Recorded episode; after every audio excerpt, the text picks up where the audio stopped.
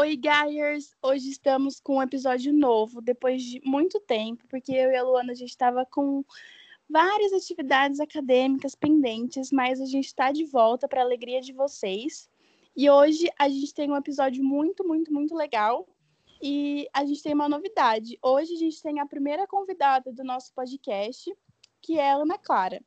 Então, eu sou a Bárbara. E eu sou a Luana e hoje você está ouvindo Gaia Podcast. Dando os recadinhos aqui, segue a gente lá no Insta, que é gaia.podcast. A gente produz conteúdos além do que a gente já produz aqui no podcast. Inclusive, está rolando um sorteio muito legal do livro Caliban e a Bruxa. É, a gente fez um post recente também falando sobre o porquê esse livro é importante, porque é legal a gente ler esse livro. Então vai lá, dá uma olhada. O sorteio vocês podem participar ajudando a gente no nosso apoia-se ou fazendo uma transferência Pix. E, gente, lembrando que o valor pode ser dois reais, assim, não precisa ser nenhum valor alto. Então podem ficar tranquilos. E é isso. Isso, gente. Qualquer valor, se você tiver dois reais sobrando no fim do mês, a gente já fica super feliz de ajuda super gente para a gente conseguir comprar microfones, por exemplo, melhorar a edição e assim por diante. Mas enfim, depois dos recadinhos que a Luana deu pra gente, vamos conversar sobre o tema de hoje. Hoje a gente vai conversar sobre a pauta pessoas PCDs, ou seja, pessoas com deficiência. E para isso a gente trouxe a Ana Clara. A Ana Clara, ela é de Campinas, eu acho. Ana, me corrija se eu estiver errada. E eu acho é que você isso. também é estudante de jornalismo, não é isso? Isso mesmo. Vou me apresentar então. Meu nome é Ana Clara Moniz, eu sou estudante de jornalismo é, e eu atualmente crio conteúdo na internet, né? Além de ser estudante de jornalismo, que já é uma vida bem corrida, ser acadêmica, estar em qualquer faculdade. Eu também crio conteúdo na internet, também estagio. E é isso aí. Ah, eu sou uma mulher com deficiência, né? Vocês, obviamente, não conseguem me ver, quem estiver ouvindo, mas eu sou uma mulher com deficiência, eu sou cadeirante por conta de uma, uma doença neuromuscular que eu tenho. A minha cadeira de rodas também tem um nome, então eu acho justo apresentá-la aqui também. Ela se chama Janaína, ou Jana para os íntimos. E é isso. Estou muito feliz de estar aqui hoje. Muito obrigada pelo convite. A gente também está ah, muito feliz de ter você. Ô, Ana, e outra coisa também que você esqueceu de falar sobre você, que eu te sigo no TikTok, eu descobri que você já foi no Luciano Huck. Então faltou apresentar esse lado. Eu também. é, já fui. É, quando eu tinha 15 anos, eu fiz uma participação lá no programa e foi, foi bem, bem, bem legal mesmo. Faz um tempinho aí, mas foi bem legal. Foi quando eu meio que descobri que eu gostava mesmo de jornalismo, assim. E dá para ver o programa, se você procurar no Google Ana Clara no Caldeirão, você com certeza acha. E são 50 minutinhos de programa. É bem legal, vale super a pena. Que tudo. Ai, que demais. Bom, gente, assim, só de início, assim, uma breve introdução. Basicamente, né, é, pouco se fala sobre pessoas com deficiência, né? Hoje a gente está muito em alto o feminismo, o racismo, é, pautas muito importantes e relevantes a serem discutidas, questões de classe, mas dentro disso tudo a gente acaba esquecendo de incluir as pessoas com deficiência que também possuem as suas demandas, é, possuem a sua, a sua relevância, né? Possuem as suas pautas. Então, eu acho que é importante exatamente porque tudo isso está incluso, né? A gente tem que incluir essas pessoas também aqui. A gente tem que falar sobre isso porque a gente tem que tornar os espaços públicos para todo mundo, né? Essa é a intenção aqui.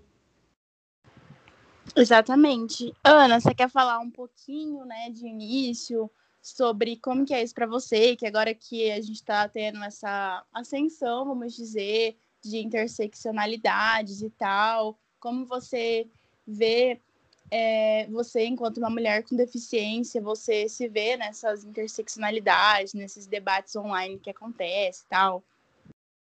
É, é, exatamente isso que, que vocês falaram. Eu acho que é, nada exclui as outras pautas, e eu acho que quando a gente, né, pessoas com deficiência, queremos falar sobre a nossa pauta, sobre ah, os direitos que nós temos e tudo mais, nunca é excluindo nenhuma outra pauta, só uma a mais para a gente incluir no nosso, no nosso debate, né, como, como cidadãos. E eu acho de extrema importância a gente falar sobre.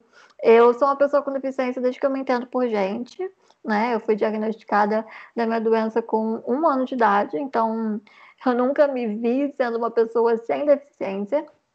E isso para mim sempre foi uma coisa muito natural, porque é quem eu sou, faz parte de mim. Então, eu costumo dizer que enquanto todas as crianças, todo mundo estava começando a aprender sobre os seus corpos, sobre si mesmos, eu também estava começando a aprender sobre meus corpos, sobre, sobre meu corpo, sobre mim mesma, só que numa cadeira de rodas, com algumas limitações um pouco diferentes.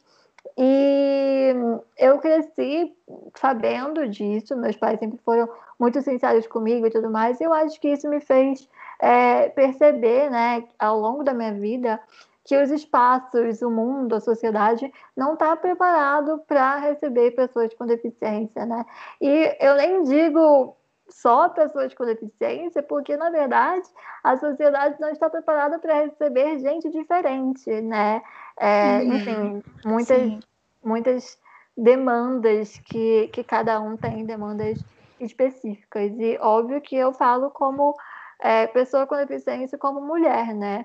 acho que essa interseccionalidade exatamente de ser uma mulher com deficiência. Eu tenho algumas mesmas demandas de mulheres e no movimento feminista, mas eu tenho demandas diferentes também por ser uma mulher com deficiência. Gente, só adicionar um dado aqui, né? Para vocês terem ideia, mulheres no Brasil que apresentam algum tipo de, de deficiência são 25 milhões, ou seja, uns 13% da, um 13, 13 da população, é um dado do IBGE, tá? Então, é um número muito expressivo, sabe? A gente realmente precisa trazer isso à tona também. Exato. E outra coisa também, né, que eu estava pensando, Ana, se você quiser falar um pouco mais sobre isso, é que, por exemplo, sei lá, uma mulher com deficiência sofreu alguma violência, ela vai lá na delegacia, por exemplo, uma mulher surda ou muda, por exemplo, como que ela vai se comunicar? A delegacia da mulher está preparada para saber falar em libras, por exemplo? É, é, falei certo, né? Sim, certo. É, a gente fala pessoas surdas e não pessoas mudas, tá? Mas tá tudo bem. Ah, tá. Desculpa, gente. Não, imagina, tudo bem. A gente está aqui para aprender. Eu acho de extrema importância que a gente tenha debates como esse, justamente para aprender, né? Porque não tem como a gente saber de tudo. Então, é importante a gente estar aberto para, para querer saber, querer aprender. Mas você, o que você disse está certíssimo. É, infelizmente, os lugares em geral não estão preparados para receber pessoas com deficiência, seja é, delegacias, sejam hospitais, é, sejam escolas, por exemplo, é, é, muito mais comum do que a gente imagina. E quando a gente fala de mulheres com deficiência, por exemplo, quando a gente fala sobre violência contra a mulher, por exemplo, é muito é, comum, infelizmente, que a gente ouça relatos né, de mulheres com deficiência que não conseguem é, prestar queixa, que não conseguem denunciar o seu agressor, ou porque as delegacias não estão preparadas para recebê-las, então, seja uma mulher surda que se comunica em Libras e ela chega numa delegacia e não tem ninguém que se comunique em Libras com ela, como que ela vai conseguir prestar queixa? Ou seja porque a delegacia talvez não tenha acessibilidade, talvez esteja um degrau na porta, ou enfim, não, não consiga ir sozinha até esse lugar, o que dificulta o acesso de pessoas é, que tenham uma cadeira de rodas, né, que sejam cadeirantes, ou que, que andem com muletas ou andadores, ou que sejam cegas, é, ou até mesmo essas mulheres muitas vezes não denunciam ou, é, enfim, não, não conseguem prestar queixa de alguma forma, porque os agressores são quem ajudam essas mulheres, muitas vezes. Então, isso é muito grave, né? Mais grave do que a gente imagina, porque imagina, por exemplo, eu dependo de ajuda para, sei lá, sair da cama, não consigo sair da cama sozinha. Eu dependo de ajuda para muitos lugares eu não consigo ir sozinha. Então, é, isso não sou eu, né? Eu falo eu porque eu falo da minha experiência, das coisas que eu vivo, que eu passo, né? Eu não posso falar por, por outras pessoas, enfim, não tenho as mesmas vivências, né? Mas é muito, é muito grave e a gente precisa cada vez mais falar sobre isso, com certeza. Então, exatamente, né? Porque eu acho que quando, por exemplo, eu, que sou uma pessoa sem deficiência, é, eu vou para os lugares e eu muitas vezes eu não paro nesse lugar e olho, nossa, será que esse lugar tem uma rampa, por exemplo? Esse tipo de coisa. E às vezes a gente só vai é, começar a perceber, abrir o olho para esse tipo de coisa quando acontece alguma coisa. Então, por exemplo, eu estudei em um lugar que só tinha escada. Tinha, sei lá, uns 5, 6 andares e só tinha escada, não tinha rampa, não tinha nada. E eu quebrei o pé, e quando eu quebrei o pé, eu não consegui ir para aula. E eu nunca tinha pensado assim, sabe? Por exemplo, nossa, uma pessoa cadeirante ou uma pessoa com muleta nunca vai conseguir estudar nessa escola por causa disso, sabe? Então, Sim. é muito doido, né? Tipo, como a gente normaliza situações que a gente não deveria normalizar. Tipo, a gente deveria olhar de forma crítica para os espaços que não estão, é, como que eu posso dizer, não estão abertos para receber pessoas diferentes, né? Sim. Não diferente, pessoas com deficiência. Inclusive, a Ana até postou, acho que foi hoje ou ontem mesmo, né? Tipo, falando sobre é, uma, um questionamento, tipo, por que fazer uma porta que não vai incluir todo mundo, sendo que a gente pode sim muito bem fazer uma porta que sirva para todos, sabe? Tipo, uma Exatamente. coisa tão básica. Exatamente. E é muito engraçado isso, porque é, a gente vive em bolhas, né? Eu acho que essa discussão não é, não é nada nova. Acho que a gente sempre fala sobre isso, né? E é muito comum as pessoas não saberem ou não perceberem, como você mesma disse, é, e passam a perceber só quando elas vivem isso, ou quando elas conhecem alguém que vive isso, ou passam por alguma situação, porque a gente não está acostumado a, a ver coisas e a perceber coisas que não estão na nossa vivência, né? Então, é muito comum, por exemplo, os meus amigos falarem: caramba, Ana Clara, eu nunca tinha pensado nisso até eu começar a conviver com você. Tanto porque eu reclamo disso o tempo todo. Tanto e tá porque... certo. É, é, tanto porque existem muitos momentos que eu sou excluída de muitas coisas por falta de acessibilidade ou, enfim, diversos motivos, ou que eu não consigo ir nos lugares. E as pessoas que estão convivendo comigo acabam vivendo isso por tabela, né? Digamos assim. Uhum. Então, é muito, muito doido quanto as pessoas passam a perceber. Por isso que eu sempre digo que tá tudo bem a gente não saber de verdade mesmo. Eu sou super a favor do, do diálogo e eu literalmente produzo conteúdo para isso, para poder expor a minha realidade, porque pode ser que as pessoas que me sigam não não tenham ninguém na família dela, não tenham nenhum amigo com deficiência, não trabalhem com ninguém com deficiência. E é, a gente postando né, coisas sobre isso e querendo falar sobre isso faz com que a gente levante debate, né? Que é o que a gente está fazendo aqui hoje. Então, acho que é de extrema importância a gente falar sobre.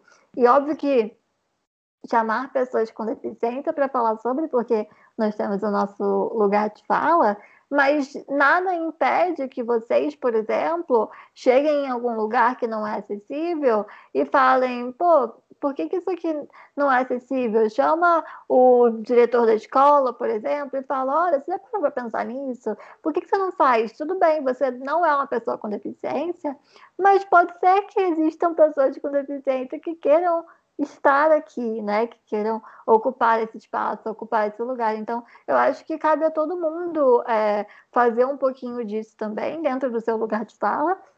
Até porque a acessibilidade, por exemplo, é um direito, né? Não é um favor. É importante a gente a gente lembrar disso o tempo todo, que é uma coisa que deveria ser cumprida em todos os lugares, né? Eu achei muito, muito boa essa fala, né? Acessibilidade não é um favor, é um direito. Vou até colocar na capa do episódio.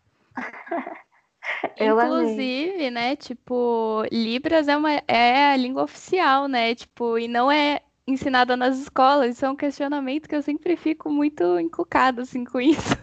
Exatamente. tipo, gente. Não, e, cara, minha irmã, ela, quando ela era bem pequenininha, assim, tava na creche, escolinha, sei lá, ela estudou com duas meninas que eram surdas. E minha irmã, com menos de cinco anos, ela sabia falar bastante coisa até em Libras, assim. Ela sabia falar as cores, números, sabia falar muita coisa, sabe? E, e daí ela ensinava pra gente em casa. Só que daí, depois que ela mudou de escola, ela perdeu a constância e acabou esquecendo. Então, hoje ela só sabe algumas coisas. Então, meu, a minha irmã pequenininha conseguia super pegar rápido esse tipo de coisa. Então, você vê que é uma coisa que realmente é, não é difícil, é que desde pequena a gente não, não tem muito contato com isso, né? Exatamente. E, e como você mesmo disse, vocês disseram, é, Libras é uma língua oficial do Brasil, né? No caso, é português e Libras, e não português e inglês. E na escola, a gente aprende muitas vezes português e inglês, ou português e espanhol, ou português, inglês e espanhol. E a Libras não está nem no quarto lugar, sei lá, se tivesse outra língua, com certeza não ia ser Libras, sabe? Então, uhum. é, uma, é uma questão realmente que a gente precisava rever. E assim, eu acho que é, tudo eu acho que é constância, né? Então, desde pequenininha, se a gente aprendesse desde pequena, ia ser muito mais fácil, que nem agora. Se a gente pegar com 20 anos, óbvio que a gente consegue aprender. Minha mãe, ela tem 45 anos. E minha mãe começou a aprender Libra faz uns, Libras faz uns dois anos. Mas é lógico que se ela fosse desde pequenininha, ia ser muito mais fácil. Eu falei, por exemplo, o caso da minha irmã, isso foi em, em escola pública. Então, deveria ser um lugar de todas as escolas, assim, né? Não só, sei lá, escola particular. Deveria ser Sim. de todos os lugares. Com certeza. Total. Bom, gente, agora, numa segunda parte, a gente vai falar um pouco mais sobre capacitismo, que é o termo utilizado, assim, que é, o, é com preconceito contra as pessoas com deficiência que é quando a gente rebaixa ou até hipervaloriza as pessoas com deficiência com base né, nas deficiências dela. É, então a gente vai entrar um pouquinho nesse tema aqui. Vou pedir para a Ana dar os relatos dela e falar mais sobre. É, isso mesmo, certíssimo na, na definição. É, o capacitismo, é, a gente sempre fala né, que o capacitismo é uma palavra nova, né, teoricamente, que a gente está começando a tomar conhecimento agora, mas ele, o que significa, né, o significado dele, a gente já conhece há muito tempo, que é literalmente preconceito contra pessoas com deficiência, né? E o nome vem da capacidade de, de achar que as pessoas com deficiência não têm capacidade de fazer alguma coisa, assim como uma pessoa sem deficiência, por exemplo o que é muito comum, né? Mas o capacitismo ele tem muitas e muitas formas, como você mesma disse, pode ser tanto de rebaixar uma pessoa com deficiência, né? É, quanto supervalorizar, né? Hipervalorizar uma pessoa com deficiência. Ele pode vir de formas mais agressivas, que a gente consegue perceber facilmente, né? Com, sei lá, é, agressões mesmo, físicas ou psicológicas, é, ou até mesmo de formas mais sutis, entre muitas aspas, mas que é um pouco mais difícil a gente perceber, a gente entender o que está acontecendo, porque são questões que já estão é, intrínsecas, digamos assim, na nossa sociedade. São questões que a gente nem percebe que, que são preconceituosas de alguma forma, porque todo mundo faz isso, foi o jeito que a gente aprendeu e acaba é, machucando muito a gente, né? Então, é, um exemplo disso, por exemplo, um exemplo, por exemplo, é ótimo, né? Um, um exemplo disso é com elogios que não são elogios. Então, por exemplo, é, quando as pessoas me falam, né? É muito comum eu receber elogios. Nossa, você é tão bonita, pena que não anda. Ou, nossa, se você andasse, não ia ter para ninguém. Sabe? Como se realmente ah, ter, ser uma pessoa com deficiência ou ter uma deficiência fosse algo que automaticamente te fizesse feia ou te fizesse é, uma pessoa que não pode ser desejada por alguém, uma pessoa que não pode ser elogiada de fato por alguém. Então, sempre existem esses elogios com uma contradição. Então, ai, você é tão bonita mais. Tanana, ai, você é, seria mais bonita se você fosse assim. Então, é, eu sempre falo, né? Gente, pelo amor de Deus, quando você coloca mais num elogio, não é mais elogio. Porque né? você não elogia ninguém falando, ai, você é tão bonita, mas você é gorda, por exemplo. Ai, você é tão bonita, mas que pena que você é negra, por exemplo. Não se elogia as pessoas assim. Isso não é um elogio, porque é quem a gente é, né? Sim, eu acho que uma, eu estava fazendo algumas leituras, né? Essa questão da beleza, assim, também, é, eu estava vendo sobre como, né, às vezes as mulheres PCDs, elas performam feminilidade para conseguirem ser vistas como mulheres, né? Porque nem isso as pessoas às vezes permitem, né? Tipo, então há essa, é, performa, essa performance de feminilidade é, então a gente também não pode chegar e falar assim, ai, mas você tá se arrumando, você, olha como você é toda femininazinha e não sei o que, arrumadinha. Tipo, gente, sabe, já é difícil para pessoa já se afirmar ali como PCD, como mulher. Então a gente tem que fazer esses recortes, entender as realidades de cada um. É da mesma maneira que, tipo, eu, como uma mulher, tipo, branca e magra, eu posso, tipo, sei lá, deixar os meus pelos crescer, que eu não vou ser tão julgada o quanto se uma mulher negra fizesse isso. Porque elas já têm outra, já são taxadas de uma outra maneira, elas já não são aceitas como mulheres negras também, sabe? Acho que é uma coisa muito importante também. Sim, com certeza. É, é, muito, é muito isso mesmo que você disse, porque existe uma coisa muito comum que acontece com a gente, né, com pessoas com deficiência em geral, mas falando como mulher com deficiência, as pessoas é, me veem muito como criança. Eu tenho 21 anos, né?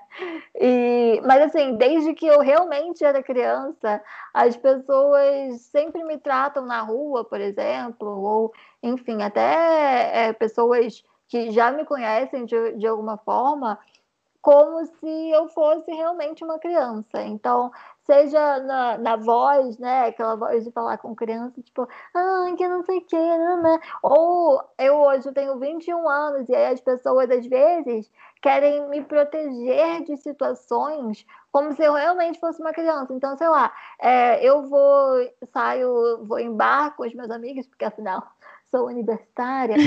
é, eu vou, sei lá, Saudade, menina. Nossa, que gatilho. Desculpa, pessoas que estão ouvindo isso.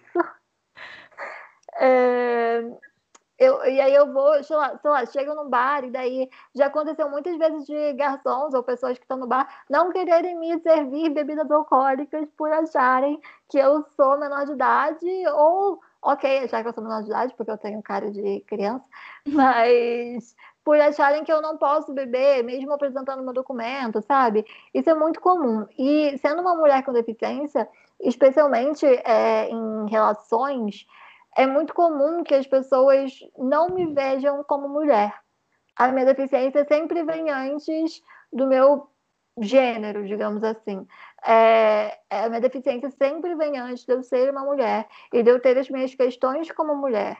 Então, eu sinto que até dentro do próprio movimento feminista, as mulheres com deficiência não estão totalmente inclusas, ou não se sentem totalmente à vontade de participar de um movimento, sabe?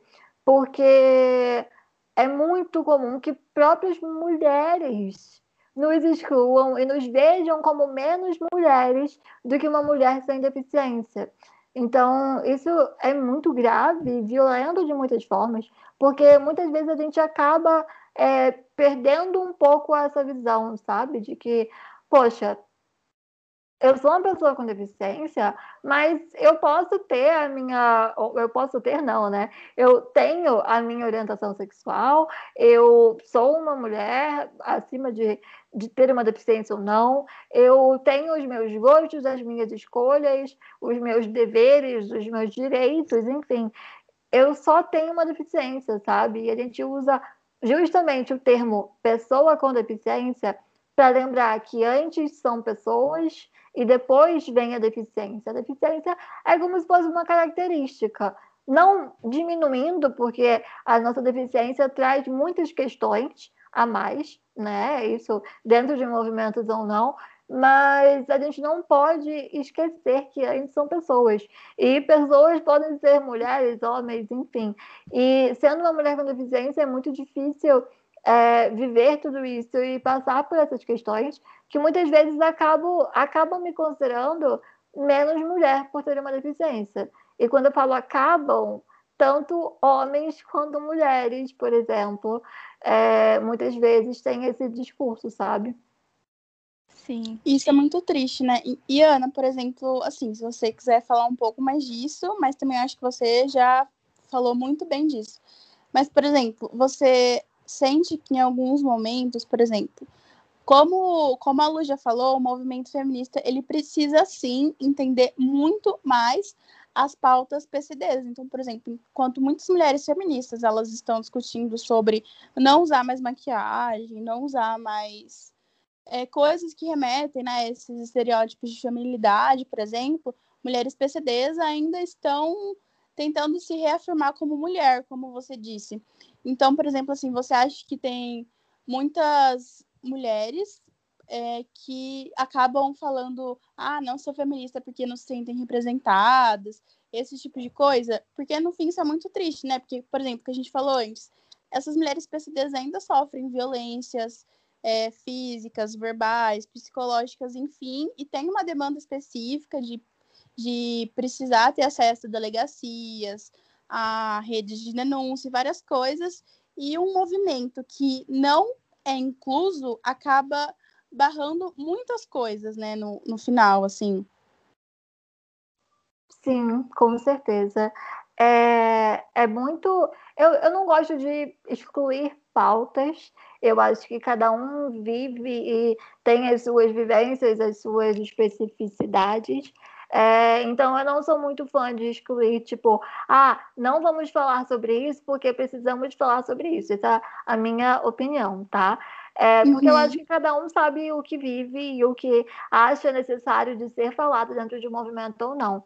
Mas ainda enquanto falamos sobre coisas é, que para mim podem não ser tão importantes, né, ou para muitas mulheres podem não ser tão importantes quanto para outras, ainda precisamos incluir mulheres com deficiência no rolê, né? E no rolê eu digo em qualquer lugar, porque se a gente for para pensar em muitos lugares, na maioria deles, nós não estamos inclusos de fato, né? E ser uma mulher com deficiência implica nisso, implica da gente é, ser considerada menos mulher e às vezes a gente é tão considerada menos mulher que a gente acaba se sentindo menos mulher, né? Porque é muito difícil você manter uma, uma opinião, um, enfim, quando você está num ambiente que todo mundo te diz o contrário. Então, é muito difícil, por exemplo, uma mulher com deficiência ter uma autoestima elevada quando ela sai na rua e todo mundo olha para ela com cara de nojo, por exemplo, ou quando uma mulher com deficiência é, se sente bonita e perfeita, maravilhosa, uma grande gostosa, sai, vai numa festa, vai num rolê, quer ficar com alguém, chega nessa pessoa e essa pessoa fala que não vai ficar com ela porque ela tem uma deficiência. É, são coisas ruins é, ou que são coisas que não nos deveriam nos a gente não deveria se sentir bonitas o suficientes ou enfim diversas questões que no final faz com que a gente se sinta menos mulher. E não só questões de beleza, né? Eu citei várias questões de autoestima, por exemplo, mas questões de direitos mesmo, de denunciar numa violência, de poder é, sair na rua sozinha, de poder, enfim, é, ouvir que é, ouvir e saber que nós somos mais vulneráveis a violências domésticas ou a violências é, contra mulher na, nas ruas, por exemplo, ou nos lugares, porque nós temos uma deficiência, as pessoas sempre nos veem como inferiores ou como pessoas que não merecem ter direitos e tudo mais. Então, é muito difícil a gente manter um, um pensamento de que isso não é verdade quando todo mundo diz que é. Então, acho que é muito importante a gente bater nessa tecla também, sabe? Sim, com certeza. É, uma coisa que você citou aí, né, que tipo as pessoas, é, só retomando, tipo, as pessoas às vezes te tratam como criança ou, né, como realmente incapaz de realizar qualquer tipo de ação é, é muito também uma generalização, né? Tipo, das pessoas com deficiência, tipo, como se todas as pessoas com deficiência apresentassem os mesmos problemas, é, sabe? É muita, uma generalização também que gera muitas barreiras para se discutir isso também. Afinal, cada indivíduo apresenta né, a sua deficiência, a sua maneira, tem a sua experiência de vida também, o seu círculo social, então tudo isso também é uma diferença, né? Gera essas diferenças e que também precisam ser trazidas à tona. A gente não pode generalizar. Com certeza. Eu sou completamente contra a generalização, porque a gente acaba esquecendo que existem pessoas e que pessoas são diferentes, né? E eu tenho uma amiga, a Zanandra, ela também é cadeirante, e ela até postou um, um Reels, eu acho, no, no Instagram, ou foi no TikTok, enfim, não sei o caso. Mas ela postou falando que, por exemplo, ela mexe as pernas, assim como eu também mexo, eu também sinto, mas ela tem força muscular, então às vezes ela consegue levantar da cadeira, ela consegue, ela cruza as pernas na cadeira de rodas, ela consegue se apoiar para levantar, enfim. E aí, toda vez que ela mexe a perna, que ela cruza a perna, por exemplo, na cadeira, todo mundo fica super em choque, porque fica, meu Deus, é um milagre que aconteceu. Ela tá mexendo as pernas, sabe? Porque a visão que a gente tem de pessoas com deficiência é uma visão de que todo mundo é paraplégico ou tetraplégico. O que significa a gente que todo mundo que tem uma deficiência não tem os movimentos da perna ou dos braços ou do corpo todo, enfim. E não é assim que funciona, né? Pasmem, nem toda pessoa com deficiência é paraplégica ou tetraplégica. Então, é, e não que seja ruim ser paraplégico ou tetraplégico, tá? Mas que são coisas diferentes. Então, eu, por exemplo, não tenho força muscular. Então, eu não consigo é, ficar de pé, não consigo sair da cadeira sozinha. Mas eu mexo as pernas, eu mexo os braços. E aí pode ter pode ser que tenha uma pessoa com deficiência que tenha força muscular e não mexa as pernas. E pode ser que tenha uma pessoa com deficiência que, que, que seja cadeirante que anda, mas ela não consegue andar por muito tempo, então ela usa a cadeira de rodas ou, enfim, pessoas cegas, pessoas surdas, pessoas com deficiências intelectuais. Tem deficiências, muitas deficiências são invisíveis, que a gente não percebe quando a gente olha para uma pessoa, né? Então, é, é, é muito engraçado isso de generalizar, porque não é assim que funciona, né? Exato. É, Ana, outra coisa também que eu acho que seria legal você falar é que né, a gente falou assim, ah, saudade, festa, não sei o que, não sei o que lá. E muitas pessoas elas acham que uma pessoa com deficiência ela vai ficar trancada em casa fazendo nada o dia todo que essa pessoa não vive. E tipo, eu vejo que você vai em festa e tal, lógico que tem muitas festas que têm limitações, como você disse, que não são inclusas, mas tipo, é, eu queria que você falasse pro pessoal que uma pessoa com deficiência tem vida, sabe? Namora, se relaciona, vai pra festa, aproveita a vida. Sim. É, uma das, das questões do capacitismo, né? Além de acharem que a gente não tem é, capacidade, muitas vezes isso vem junto com acharem que a gente não pode fazer coisas que a gente queira fazer, né? Então, é muito comum as pessoas ficarem surpresas que eu, por exemplo, como uma boa universitária, vou em festas da faculdade. Aliás, eu vou em quase todas as festas da faculdade. e... Errado não tá. É, e isso não tem nada a ver com a minha deficiência, sabe? Eu costumo dar palestras também, né? E tem uma parte da palestra que eu mostro várias pessoas com deficiência, amigos ou pessoas que eu conheço, enfim, e de diferentes profissões, fazendo diferentes coisas. E eu falo cada um, né, o que cada um é, etc. E eu falo que isso não tem nada a ver com a deficiência da pessoa. Ou seja, eu posso ser super festeira se eu quiser, isso não tem nada a ver com a deficiência, sabe? É, eu posso querer ir, pra, eu, eu trabalho, então eu, eu, enfim, estava procurando, por exemplo, estágio como qualquer outra pessoa que procura estágio. Isso não tem nada a ver com a deficiência, sabe? Eu estou numa faculdade, isso não tem nada a ver com a minha deficiência. Óbvio que tenho alguns privilégios diante de muitas pessoas com deficiência, mas é importante a gente saber que existem possibilidades né? E que as pessoas com deficiência podem estar nos lugares ou deveriam estar, né? Eu acho que quando a gente vê, por exemplo, para para pensar, né? Todo mundo que que estiver ouvindo, vocês meninas, enfim, é, eu sempre gosto de trazer essa reflexão de parar para pensar quantas pessoas com deficiência você conhece. Quantas pessoas com deficiência é, você estudou com? Quantas pessoas com deficiência tem no seu trabalho, caso você trabalhe? Quantas pessoas com deficiência você já se interessou amorosamente ou já quis ficar num rolê? Quantas pessoas com deficiência, se tiverem no seu trabalho, por exemplo, estão em cargos maiores? E quantos amigos com deficiência você tem? Enfim, eu gosto de trazer essa, essas questões porque muitas das vezes, na maioria delas, as respostas são negativas. São ou nunca conheci uma pessoa com deficiência, ou eu nunca fiquei com uma pessoa com deficiência, ou eu não tenho nenhum amigo com deficiência, ou no meu trabalho não tem ninguém, ou tem alguém, mas essa pessoa não está num cargo superior, não tem, não tem nenhum chefe com deficiência, por exemplo. Por quê? Né? Eu acho importante a gente fazer essas reflexões. Por quê? que essas pessoas não estão nesses lugares? Será que elas não estão porque elas não querem?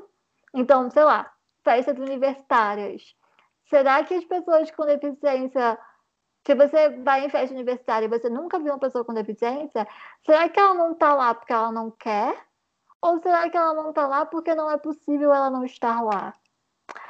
Então, é, parar para pensar se os lugares têm acessibilidade, se existe uma comunicação que realmente fale que essa pessoa pode estar lá, né? Que seja uma comunicação que inclua todos. É, porque é muito comum as pessoas acharem que nós não podemos. E muitas vezes esse pensamento vem porque a gente não vê pessoas com deficiência fazendo isso. E é normal, quando a gente não vê ninguém, a gente pensa, ah, né? As pessoas com deficiência não vão em festas universitárias. O que as pessoas da, da, minha faculdade, por exemplo, já mudaram de pensamento, eu tenho certeza, porque em todas as festas eu estou lá. E, e isso tanto abre portas para que outras pessoas também venham quanto é, mostra que pessoas com deficiência, mostra para pessoas sem deficiência que pessoas com deficiência têm o direito e podem estar fazendo o que elas quiserem, sabe? É, eu acho que é muito, é muito sobre isso. Eu acho bem legal que você falou que, por exemplo, assim, você vai na festa e você mostra, por exemplo, para outras pessoas com deficiência que sim, vocês podem estar lá. Daí a gente chega nessa questão da representatividade, né? Eu lembro que há um tempo atrás, na verdade, há um bom tempo atrás, acho que faz uns dois anos, eu vi um podcast, um episódio do Outras Mamas, que falava, né, sobre pessoas com deficiência. E, eu, e assim, gente, eu não lembro muito bem, porque faz muitos anos. Mas eu lembro que elas meio que conversaram que, por exemplo, que o que a gente conversou lá no comecinho do episódio. Que hoje em dia a gente fala muito de feminismo, de racismo, de LGBTfobia, enfim. E não se fala muito de pessoas com deficiência. E daí eu lembro que eu acho que a convidada falou alguma coisa do tipo, por exemplo, existe uma representatividade bem capitalista, assim, né? Que não está preocupada em representatividade de fato, tá preocupada em lucrar com isso. Então, como muitos trabalhos, é, por exemplo, não colocam pessoas com deficiência na chefia, ou, por exemplo, só aceitam pessoas com deficiência para cumprir cotas, elas não estão preocupadas é, em empregar pessoas com deficiência. É, são pessoas com deficiência, muitas vezes, elas não conseguem ter empregos que ganham muito, por exemplo, igual, sei lá, um gay branco de classe média que é o chefe de uma multinacional, por exemplo que a gente vê notícias por aí sobre isso.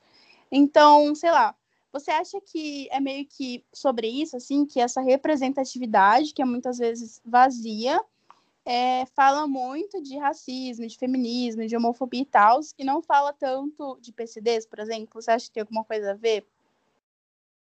Eu acho que sim. Eu acho que representatividade é algo mais importante do que a gente imagina, muitas vezes. Porque, por exemplo, eu vou dar um exemplo meu próprio. Eu, hoje em dia, curso jornalismo e eu termino a faculdade esse ano, se Deus quiser. Mas eu comecei a. Eu decidi que eu queria fazer jornalismo porque eu vi na televisão a Flávia Sintra, que eu não sei se vocês conhecem. A Flávia Sintra é uma jornalista com deficiência, ela é cadeirante. E ela é jornalista do Fantástico e ela faz várias reportagens e etc. É, e eu, no auge dos meus, sei lá, 15 anos, enfim, não sei, eu via Fantástico sempre com a minha mãe. E eu acabava vendo a Flávia Sintra várias vezes na TV. E, e eu comecei a perceber que eu gostava muito dessa área. Só que eu não sabia o que eu poderia fazer ou o que eu conseguiria fazer da minha vida, né? Profissão que eu escolheria. E foi vendo a Flávia Sintra na TV, indo lá, entrevistando pessoas no meio da rua, enfim, fazendo as matérias dela, que eu percebi que era possível eu ser jornalista. E foi aí que eu decidi que eu queria ser jornalista. Então, é, para você ver o quanto ver alguém como você importa, porque a representatividade, na minha opinião, é basicamente isso, né? É, é isso, ver alguém como você ocupando espaços. Porque quando a gente não vê pessoas como a gente ocupando espaços, a gente pensa que isso não é possível, né? Porque como que eu vou ocupar um espaço que ninguém como eu ocupou antes? Será que ninguém ocupou porque não dá? Ou será que ninguém ocupou porque simplesmente não ocupou? Como que eu vou saber, né? E muitas vezes uhum. isso afasta as pessoas de muitas coisas. Então, eu sou extremamente a favor da representatividade e, e mais da representatividade que realmente represente, né? De nada adianta a gente falar sobre representatividade só para vender alguma coisa né? É, hoje em dia eu trabalho como criadora de conteúdo né, na internet e eu posso considerar um trabalho de fato e é. muito comum, muito comum, mais do que eu gostaria, de pessoas, marcas, empresas, enfim, me procurarem para ou fazer uma publi, ou, sei lá, participar de uma campanha, ou dar uma palestra e tudo mais, mas só para passar uma imagem, digamos assim, de que é uma empresa, uma marca, uma loja, enfim, inclusiva, sabe? Então, de nada adianta, por exemplo, se é, uma vez uma, uma marca, que não vou citar nomes, é, me procurou para que eu fizesse uma publi para essa marca. Eu fiquei muito feliz, porque era uma marca muito legal, que eu gosto muito. E, e aí eu fui, né, e tudo mais, passei orçamentos, conversamos, etc. Eu fiquei muito feliz. E aí fui perguntar só a título de curiosidade se o produto que eles disponibilizavam, digamos assim, é, se era acessível, porque existia alguma coisa que poderia tornar aquilo acessível, né? E aí eles disseram que não, eles não tinham isso. E aí eu falei, tá, mas, mas e por que que vocês me chamaram, né? Porque eu fiquei, eu fiquei muito pensando nisso, porque é, eu falo muito sobre isso nas minhas redes sociais. O meu trabalho, eu crio conteúdo em cima disso. Eu falo, é, vamos legendar os conteúdos, vamos legendar os stories, você vai postar um vídeo, legende, vamos legendar os filmes, legendar tudo, etc. Ou vamos fazer acessibilidade de escrever as imagens, tudo mais, etc, etc. Isso é basicamente a base do conteúdo. E aí a empresa em si não fazia isso. E aí eu fiquei, mas como é que eu vou fazer público de uma coisa que vai completamente contra tudo que eu falo, tudo que eu prego? E não, aí não entra em questão é, é, caráter ou a minha escolha ou não, mas entra em questão sim do porquê eles queriam me chamar.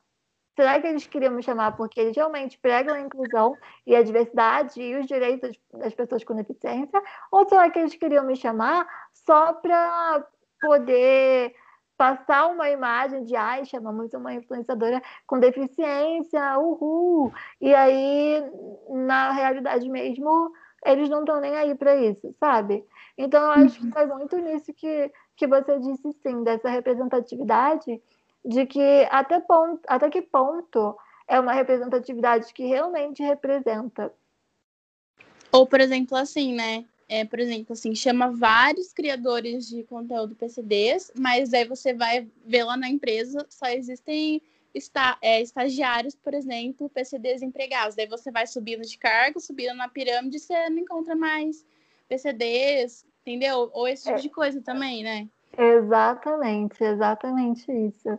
E eu sempre que vou fazer uma palestra, eu faço essa mesma reflexão que eu fiz aqui agora, né?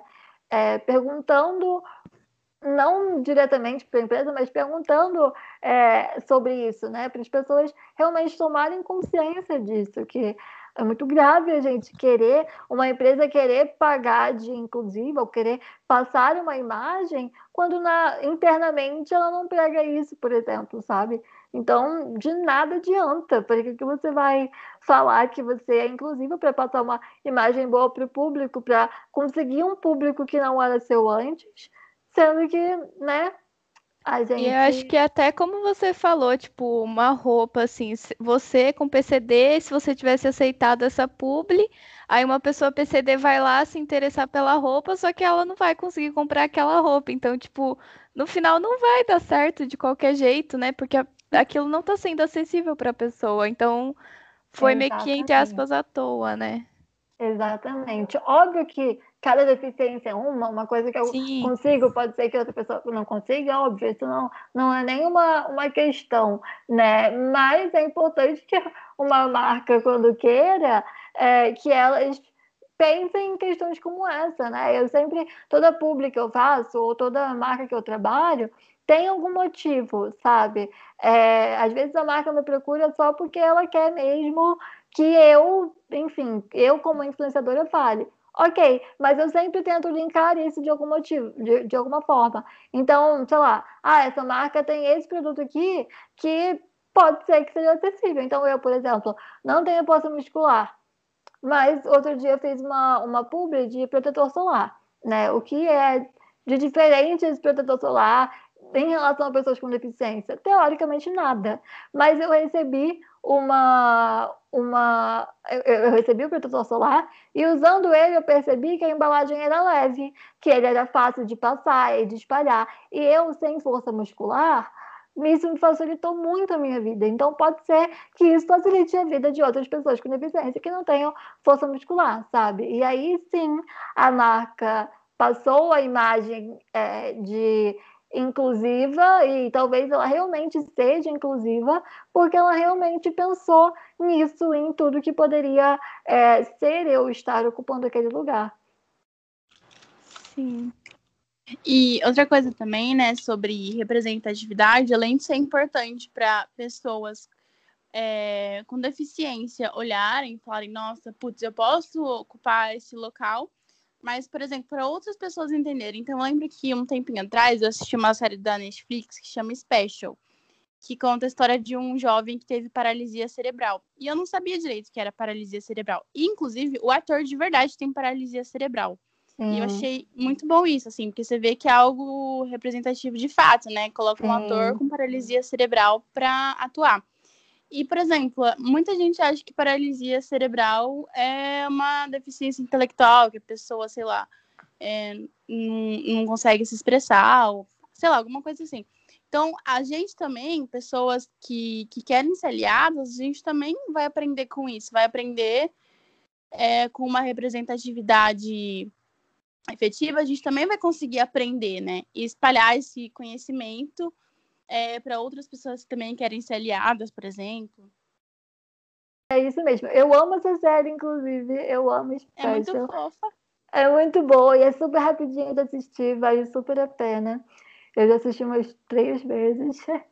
E, e é muito importante isso mesmo, que, que você disse, tanto para a representatividade para mostrar né, que pessoas que não passam por aquilo podem ser aliadas também, né? Passar informação, passar conhecimento de alguma forma. E isso que você falou do ator realmente ter uma deficiência, isso é tão importante. Existe um termo que é, é creep face, que é justamente quando séries, filmes, enfim, usam pessoas, atores sem deficiência para representar personagens com deficiência. Isso é grave de muitas formas, porque não gera uma representatividade tanto quanto deveria gerar, né? Quanto poderia chamar um ator com deficiência, porque, pasmem, existem atores com deficiência. Então, por que não chamar uma pessoa que realmente vive aquilo ali, do que chamar uma pessoa que não vive para poder representar, sabe? Acaba tirando o espaço de quem realmente poderia, poderia ocupar aquele lugar. Gente, então, outra coisa também que é muito legal a gente falar é que muitas pessoas não sabem como se referir. Então, tem gente que fala deficiente, pessoas especiais. Então, a Ana vai explicar pra gente, de uma vez por todas, como que a gente deve falar, para você não cometer algum erro aí, porque vivendo e aprendendo. Isso mesmo. É... Então, existem muitos termos para se referirem a pessoas com deficiência, né? Muitos termos que a gente ouve, seja pessoas com necessidades especiais, é, pessoas especiais, deficientes, até aleijados, já ouvi várias vezes. E, na verdade, o termo certo, né, que foi é, designado pela ONU e tudo mais, é pessoa com deficiência. Exatamente pelo motivo de primeiro serem pessoas que depois vem a deficiência. São pessoas que têm uma deficiência, não, por exemplo, portador de deficiência, porque analisando bem o termo, portar é algo que você pode deixar de portar a qualquer momento, né? Portar nada mais significa do que estar com aquilo ou segurar, por exemplo. Então, eu posso portar um fone de ouvido e eu posso deixar de portar um fone de ouvido. Uma deficiência muitas vezes não é assim que funciona, né? Eu não posso deixar de portar a minha deficiência. Não é tipo, ah, eu vou tomar banho e eu tiro minha deficiência, né? Não é assim que funciona. Então, a gente usa o termo pessoa com deficiência justamente para lembrar disso. É, entre o termo deficiente e pessoa com deficiência, ainda tem muitas discussões sobre. Tem gente que não se importa, é, pessoas com deficiência, que não se importam em ser chamadas de deficientes ou que usam mesmo o termo deficiente por ser mais fácil de falar e tudo mais. Mas, se você não conhece, se você não sabe, não use. Se você não é uma pessoa com deficiência, não use. Use pessoa com deficiência, que é o termo correto, é o termo que representa de fato. E pedir agora para Ana também falar um pouco como é que a gente pode ser aliado da causa, né? Algumas atitudes básicas que a gente pode fazer no nosso dia a dia para a gente ser mais inclusivo. boa. Eu acho que isso é muito importante, a gente ser aliado da causa, de fato. Nada impede de que pessoas sem deficiência possam se aliar à causa. Inclusive, pedimos para que sejam. É, enfim, acho que muitas atitudes, acho que primeiro de tudo, buscar conhecimento, você não conhecer, não saber, tá tudo bem, não tem problema, não precisa se culpar pro resto da vida, que é muito comum as pessoas falam, me desculpa, não sei o não, e ficam com a consciência pesada e tudo mais. Não precisa, não tem problema você não saber. Mas, a partir do momento que você toma conhecimento de que aquilo é errado, ou enfim, de que existem pessoas com deficiência no mesmo mundo que você, olha que loucura, é, é importante que você queira aprender e entender como funciona, né? Então, acho que cabe às pessoas sem deficiência ajudarem e estarem ao lado de pessoas com deficiência exatamente como aliadas e não no lugar, não tomar o local de fala ou tomar a voz por essas pessoas. Então, algumas atitudes, você pode, por exemplo, você que não tem uma deficiência, pode, por exemplo, cobrar dos lugares que não são acessíveis. Você pode muito bem chegar lá e falar, pô, né, faz uma rampa aí, ou tem alguém que fala Libras aqui, já pensaram em fazer isso? Não precisa agredir ninguém na rua, pelo amor de Deus, vai sair fazendo barraco na rua com os outros, não faça isso.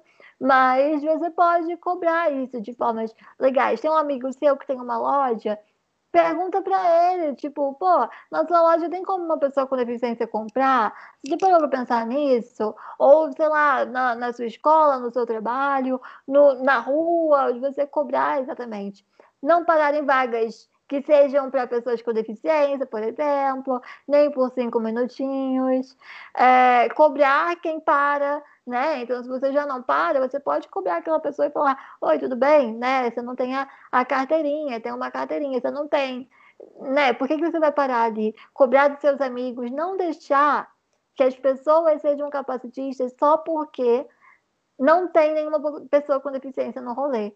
Não é por isso que a gente deixa que os homens sejam machistas porque não tem nenhuma mulher no rolê, ou que sejam racistas porque não tem nenhuma pessoa negra no rolê ou que sejam homofóbicos, LGBTfóbicos, porque não existe nenhuma pessoa da comunidade LGBTQIA+, no rolê. Então, que a gente não deixe também que as pessoas sejam capacitistas por não ter pessoas com deficiência ali. E isso é mais próximo do que você imagina. Você pode fazer isso nas suas próprias redes sociais. Então, acredito que muitas pessoas que estão ouvindo, ou se não todas as pessoas, é, têm redes sociais de alguma forma, seja qualquer rede social que, que for, e você pode tornar suas redes sociais acessíveis. Pode ser que nenhuma pessoa com deficiência te siga agora, mas pode ser que depois que você tornar suas redes sociais acessíveis, elas comecem a te seguir. Então, seja você criador de conteúdo ou não, se você quer, enfim, torne as suas redes sociais acessíveis. Você pode descrever as suas imagens para pessoas cegas ou com alguma deficiência visual. No meu Instagram eu explico certinho como é que você pode fazer. Você pode legendar os seus stories para pessoas surdas, para pessoas com deficiências auditivas ou para pessoas que simplesmente não querem ou não podem ligar o som na hora, porque, enfim, totalmente comum você não poder ou não querer ligar o som para ouvir alguém falar. Se você postar um vídeo no seu Instagram, por exemplo, legenda esse vídeo. Tem vários aplicativos que você pode usar para legendar, ou você pode legendar manualmente. Então, enfim, existem muitas e muitas coisas que você pode fazer para tornar os seus conteúdos ou as suas redes sociais acessíveis e você começar a é, fazer a sua parte e cobrar que as pessoas também façam a parte delas. É muito cansativo deixar que só pessoas com deficiência falem contra o capacitismo. Então, todo mundo pode fazer um pouquinho para a gente poder mudar essa ideia e tornar o mundo e contribuir né, com a luta anticapacitista. Obrigada. Então sigam essas dicas. Aliás, Ana, fala o seu Insta aí. Eu não lembro se você falou no comecinho. Não falei. Meu Insta é arroba underline Ana Clara BM. Twitter, Ana Clara Moniz e Ana Clara Moniz em todas as outras redes sociais. É, a gente vai fazer um encerramentozinho com algumas indicações. Então, se você tiver alguma indicação de conteúdo, de algum outro criador de conteúdo, enfim, qualquer coisa aí, pode indicar. Tá bom. Se eu pudesse indicar, né, criadores de conteúdo para você acompanhar, para você seguir, que com certeza é uma forma de aprender sobre e de saber o que está acontecendo. Eu indicaria Maria Vieira, Zanandra, é, Gustavo Torniero, é que assim, eu não lembro agora exatamente os arrobas deles, mas se você digitar o nome, eu tenho sete que você vai achar. É...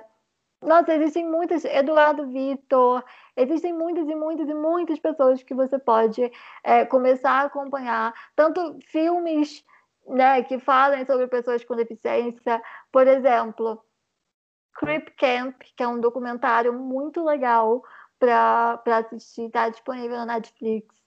É, Pode para Todos, que também é um documentário muito legal, que fala sobre atletas paralímpicos, também disponível na Netflix. Death You, que é uma série. Ah, é... inclusive a minha indicação ia ser exatamente essa.